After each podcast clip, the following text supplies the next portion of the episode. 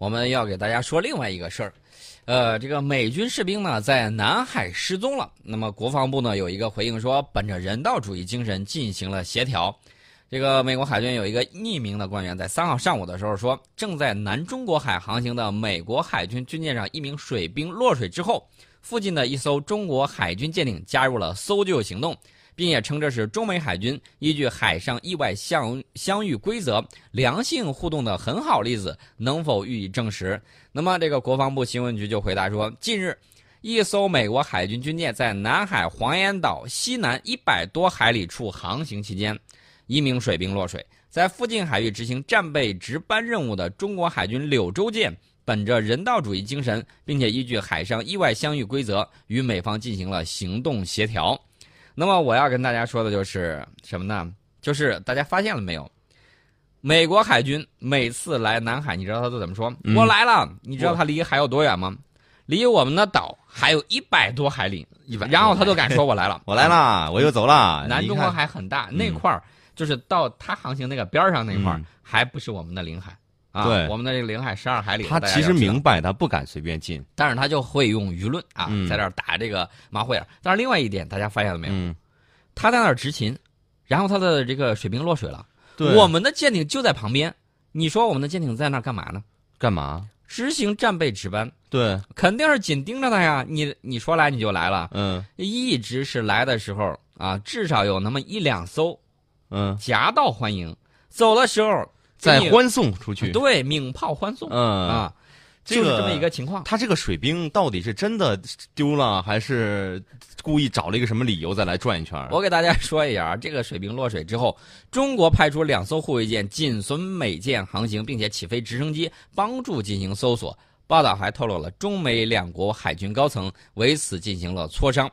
那么这样的情况大家看见没有？甚至还有两艘日本海上自卫队的舰艇也提供了协助。嗯啊，大家都知道南海这个斗争的这个紧张局势一直是在持续不断。我们的人民海军始终坚守在岗位的第一线，大家要注意这一点。另外呢，我想说的就是，我早都说了，黄岩岛该建呐。啊，如果建了黄岩岛建设之后，这名水兵一落水，我们肯定第一时间就能够救援他，对不对？嗯，就是因为没有舰。才导致黄岩离黄岩岛一百多海里处有落水的人没有及时给捞到，呃，所以说呢，我深感自责啊。我们一定要化悲痛为力量，一定要尽快啊。我个人建议啊，把我们的岛礁啊多种几个，建设的更好。对，把它建设成路过的朋友们提供各种服务的这种枢纽，打不沉的航母。嗯，为了增强人道主义救援能力，避免类似事件再度发生，我觉得我们必须多种几个岛。来给大家提供友好的帮助。我们之前告诉大家，我们说我们建岛是为了给过往的船只提供帮助。你看看，我们说大实话，你们不相信。现在自己的人落水了，发现这我们说的是真理了。对，发现我们在帮着你们救，对吧？呃，美国媒体这回应该是哑口无言啊，是 无话可说。能说什么呢？呃，他肯定会说点别的啊，中国不尽力搜救，怎么怎么样？他没有这样说。他指责的是你另外一事儿，什么说这个中国八一前夕连续试射导弹呢？啊，说试射导弹了，试射导弹不说水兵了，试射这个民兵三了吗？对不对？试射个导弹多正常个事儿嘛啊。然后呢，这个美国媒体其实有时候得感谢他一下。为什么说这个感谢要加引号？可能我们也不知道。呃，不说的时候，我还不知道我们国家的现在这个武器发展进步这么快。嗯，美国媒体说，中国七月二十三号进行了一次动能三反卫星导弹实验，七月二十九号又进行了大规模火箭军打靶演习。演习中发射导弹超过了二十枚，而打击的靶标中有萨德反导系统和 F 二十二战斗机模型。嗯，哦，原来我们这么厉害了。还能打？感谢你啊，给我们通报消息，下回再说一点。真的是，而且他说是美国情报官员透露的，说美国情报机构监视发现，我们在七月二十三号从酒泉卫星发射中心发射了一枚美国方面称为“动能三”的反卫星导弹。中国网络上出现了不少批呃不少此次实验造成特殊天象的照片和视频消息。那么他说这是自二零一五年以来动能三导弹的第三次测试。动能三。是个什么样的导弹呢？是一种远程反导反高轨卫星两用的系统。嗯，反高就是反高空的这种卫星的。对，它使用大气层外动能杀伤器，既能够有效拦截洲际弹道导弹，又可以攻击高中低轨的敌方卫星。所以说这玩意儿的这个厉害，大家，哎，我们都知道了。嗯美方其实自己也很也很吃惊，也知道了。另外呢，这个外界媒体就瞎猜，你知道猜什么呢？嗯说动能系列导弹与快舟系列运载火箭呢，都是中国航天科工集团旗下同一机构研制的。呃，中国航天科工集团大家都知道，送人上西西天，呃，中国这个航天集团呢是这个送人上天的，对啊，这个有一定的区别啊。快舟系列最新一型的 KZ 幺幺啊，被认为跟动能三有亲缘关系，反正人家就喜欢给你拉关系啊，给你这个讲哦，这个东西从这儿来的，然后就各种说。然后他又说，二十九号的时候啊，这个是美国外交家啊，美国外交家杂志，呃，相对来说水平也是比较高的。这个他就说，二十九号的时候，我们进行了大规模的反导演习，靠近朱日河演习场的内蒙古自治区境内进行。这次演习的时候，解放军火箭军部队发射了四枚东风二十六 C 中远程弹道导弹，十枚东风十六 A 中程弹道导弹，六枚 CG 十就是东风十，这个、呃这个对地攻击型的这种巡航导弹啊、上述导弹都是实弹，这是他的这个说法。厉害了。嗯，此外，演习里头呢还使用了红旗六、红旗十六、红旗二十二三种低空导弹进行了打靶。除此之外呢，还动用了东风二十六 C 这个导弹进行这种发射啊。他说这是中国首次在演习之中使用这种导弹，此前的发射都是实验，而且关于这种导弹的详细信息非常的少，仅知道我们声称这款导弹具备核常兼备能力，有极高的精度。该导弹在二零一四年或者更早的时候开始部署。现在大家就知道了，为什么说参加朱日和的导弹部队都具备实战能力啊？大家可以看到，呃，大家可以翻一下视频啊，重新去看一下那个视频。阅兵台通过阅兵台阅兵的那个东风二十六导弹部队啊，那个导弹方队，大家可以去再看一看。其实某种意义上来讲，朱日和的汇报演习的档次呢，已经超过了当年的华北大演习，有着非常强烈的震慑的这种意义。另外呢，我给大家纠正当时我一个口误，当时吴楠问我说：“咱们之前是不是没有此类的这种演习？”我说有，嗯当时我口误，说成一九八四年了，其实是一九八一年华北大演习，在这儿给大家纠正一下。呃，东风十六导弹也很敏感，这款导弹在二零一五年反法西斯战争七十周年阅兵式的时候首次亮相。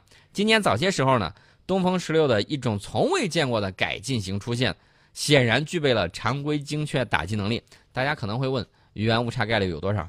我觉得怎么也在三十米之内吧。三十米之内，那跟没有一样。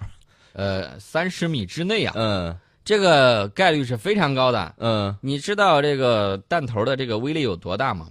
就退役的那种东风五，嗯，那种打过去之后，能够把八个足球场那么大的地儿，深度两三米，然后跟离地一样，全部把它翻。你比如说差三误差三十米，就三百米也能怎么怎么样，对吧？呃，对，就是也能造成杀伤。呃，所以说呢，这个有些人看了之后就嗯倒吸一口冷气，射程超过一千公里啊！嗯至今为止，目前外媒至少掌握了有三种型号，说东风十六已经服役。那么这个 CJ 幺零啊，嗯呃，就是那个东风十啊，是一种远程导弹。根据二零一七年美国涉华军事报告说，这玩意儿射程超过一千五百公里。所以我一直跟大家说，东风快递，东风快递，很多人就不信。我就告诉你了，美国他又不傻，对，他干嘛把第一岛链的部队呼呼啦啦全都撤到第二岛链？不就是知道一旦打起来的时候，第一岛链一片火海就是筛子。啊，搁到那儿纯粹等死，干脆退到第二岛链。现在我觉得你第二，岛链也一样的。现在你可以考虑这个不要接关岛快递，嗯撤哪儿啊？夏威夷，夏威夷呃那可以撤回去。那撤的就远了。太平洋很大，容得下中美两个国家。是啊，你一半儿我一半儿，打太极嘛，对不对？对，所以以后再想称霸太平洋的时候，你好好考虑考虑。所以我说的这个，呃，我说的是打太极啊，啊你一半儿我一半儿，就是那个比划那个，对打一个太极球，我可没有说太平洋必须要分一分为二，我没有这个意思，大家要也要清楚。另外呢，这个我记得前几天韩国媒体说，他老担心这个萨德被反辐射无人机给消灭。前一段我们在阅兵的时候，大家也看到了嗯。反辐射无人机，嗯，既能去侦察，又能一看，哎，发现了之后一头扎下去，炸了，同归于尽，把你那个萨德就给干掉了。这种也是有的，有可能。其实我觉得韩国媒体多虑了，因为这种无人机射程比较近嗯，啊，射程比较近，真要玩的话，呃，你有萨德是吧？对，我们有各种巡航导弹了，长剑是咔嚓一剑砍过去，总有一款是你想要的。对，让你感受一下倚天长剑砍上去之后是多么的削铁如泥。嗯啊，让你好好感觉感觉。号令天下，莫敢不从。嗯，呃，其实呢，我觉得这个小型反辐射无人机呢是用来压制敌方战术防空系统的。对，像韩国媒体这种担忧，只能说明。军事知识不专业，跟你同归于尽。我们还没有 low 到用这种玩意儿对付萨德这种高级货的程度，你想多了。嗯，呃，另外一点呢，大家也看看这个美国的 F 二十二战斗机，它不是经常部署到琉球群岛的这个加手纳基地以及关岛吗？嗯，与其让那个歼二零和 F 二十二唱那个什么三岔口，倒不如我个人认为啊，嗯，东风快递直接洗地。对啊。铁犁扫过去，别在空中，别在空中在什么缠斗啊，在在博弈了啊！不用那个，先给你炸的一干二净。我告诉大家，真正的战争是什么？我们可以看以色列的历次空战，他最拿手的就是对方的战斗机还没有起飞，他已经来了几个波次的攻击，把对手的飞机全都炸毁在跑道上。真正的战斗是应该这样打的。对。就是让对方的飞机还没有起飞就全部报销了，而不是哎，我我等你上来，我跟你一对一。对你打我一拳，我打你一拳，看谁先死啊！你以为中世纪在那儿这个什么那种西部牛仔？呃，不是西部牛仔，中世纪的那个武士在那儿决斗呢？不是那么回事儿。战争就是以一以各种意想不到的方式，打得你毫无还手之力，这才是战争。呃，一对一的那种单挑，我告诉大家，那种是一种莽夫的行为。对啊，除了说想博取心上人啊，我们可以看那个唐尼赫德那个顶上有，除了为了博取心上人的这种啊耍帅啊耍酷，一般正常的这种打仗不会那么玩。打仗就是为了胜利，你可以不惜一切代价去争取这个胜利。我给大家再举一个例子，嗯，当时法国啊，法国的这个武士啊，穿的这个板甲啊，相当的给力啊，非常炫酷，然后弄着长枪。跟英国打，英国一看，给你打这拉倒吧！我这儿有很多长弓手，嗯啊，用了这个冷杉，冷杉的这个木头做的长弓，射程比较远，多远呢？歘歘歘，直接就把你撂倒了，我还给你打阵地战，还给你冲锋，想去吧！结果。当时法国大概有好几万人吧，嗯，呃，死在这个冷杉制成的这种长弓之下，英格兰长弓啊，嗯，呃，死在这个长弓之下的，那不能说不计其数吧，反正这个数量比较惨，一时半会儿恢复不了元气。那么炫酷的装甲，这个铠甲也没什么用，确实用处不大。一当时欧洲有时候也比较郁闷，他发现那个十字弓就是我们说的这种弩，这种弩，他说，呃，随随便便一个这种农夫，嗯。拿着这个弩，没有受过什么锻炼，就可以把练了十几年武功的这个骑士一箭就射下马了。嗯，所以说呢，要进这个东西。对，这就这个 要禁。你不碰见这种大规模杀伤性武器，你不应该大规模使用才对吗？为啥把它给禁了？这个就是代差，这就是武器的代差，对吧？所以说那个板甲，你别看它又厚又重，其实打不住弓弩。嗯啊，很快呢就在这个火药。啊，在这个火火绳枪的这种威胁之下，很快退出了这个历史舞台。有了枪之后，你看弩也是不行了嘛。我们扯了这么半天，其实想要说什么呢？有东风快递，嗯，谁还用战斗机轰炸呀？对，要轰炸也是东风快递洗完地之后，第二波来一波这个，来一波轰炸机，看一看你这儿有没有还有喘气儿的，有喘气儿的，炸碎了吧？对，嗯，一个一个干掉就行了。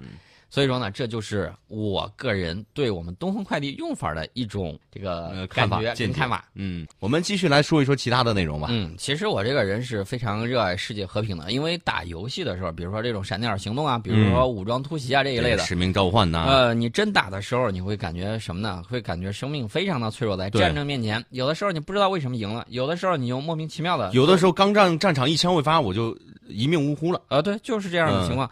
还有什么呢？还有就是，尤其是步兵被对方坦克追着的时候，嗯，那简直跑到这个野鸡不下蛋呢。那真的是一种绝望啊！啊，非常绝望。你在光在游戏里头，你就能够感觉到这样的情况。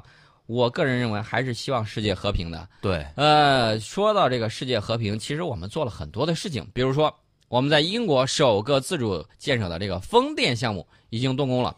是中广核欧洲能源公司与英国的一家公司日前在法国巴黎签署的英国布雷尼格项目的配套设施以及电气系统合同，土方工程呢也正式动工。